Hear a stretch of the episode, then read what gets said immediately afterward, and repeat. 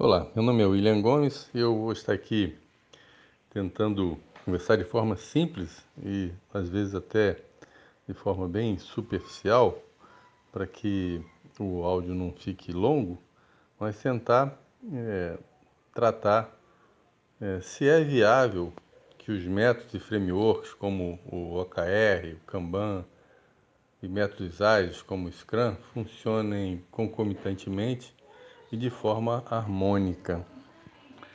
Né? Se nós formos é, observar a gestão, ela, ela realmente segue é, alguns preceitos que vêm lá da administração tradicional, talvez Peter Drucker tenha sido um dos grandes é, coaching nessa área, né, e que a partir dele surgiram é, algumas abordagens, mas também é, na era industrial né, nós tivemos o início de tudo, que nós tínhamos a necessidade de que as coisas funcionassem é, seguindo é, regras, seguindo é, um processo para que se atingisse os objetivos.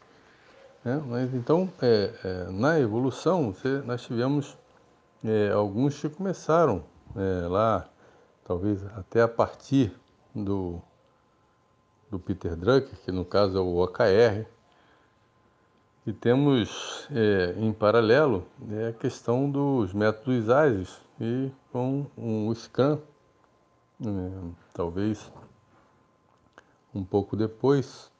E, e hoje nós temos essa necessidade de fazer uma co-responsabilização, utilização de vários recursos, de vários desses frameworks e metodologias. Então, é, o que, que nós é, precisamos é, atentar é que é, esses métodos, esses frameworks, eles têm é, talvez princípios eles têm valores, eles têm algumas regras, regras gerais para que eles não sejam descaracterizados. Então é importante é, que seja observado, primeiramente, esse aspecto.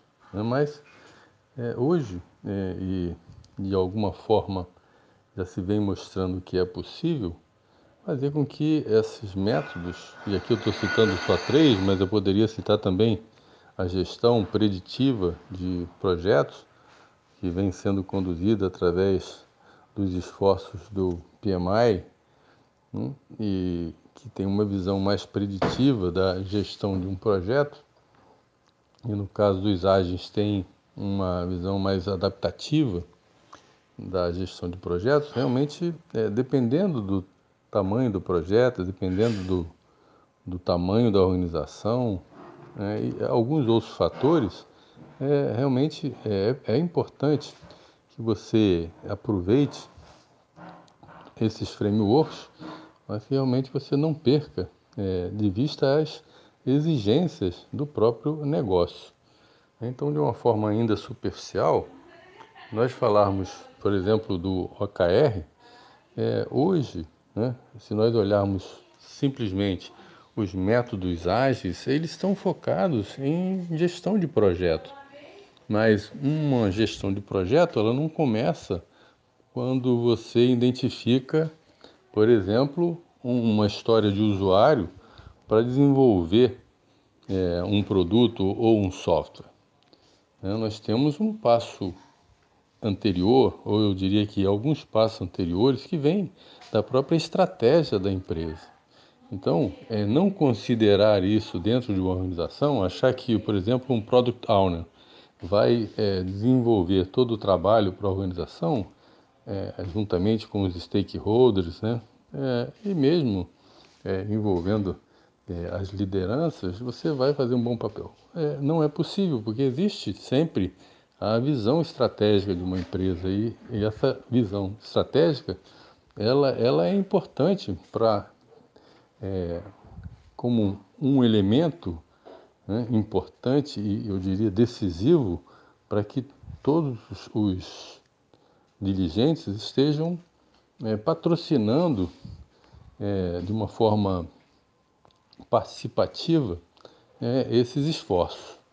Então, aqui trocando em miúdos, há necessidade de um trabalho estratégico com uma visão de mais longo prazo, há necessidade de uma visão estratégica de mais curto prazo e há uma necessidade de uma visão de gestão é, de produto, que seja, ou mesmo de projeto, para que você atenda todos os objetivos da organização, visando sempre o quê?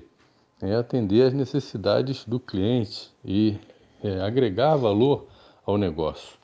Então é, é importante considerar, sim, essa colaboração que o OKR pode trazer para as empresas e é, num nível é, mais abaixo, né?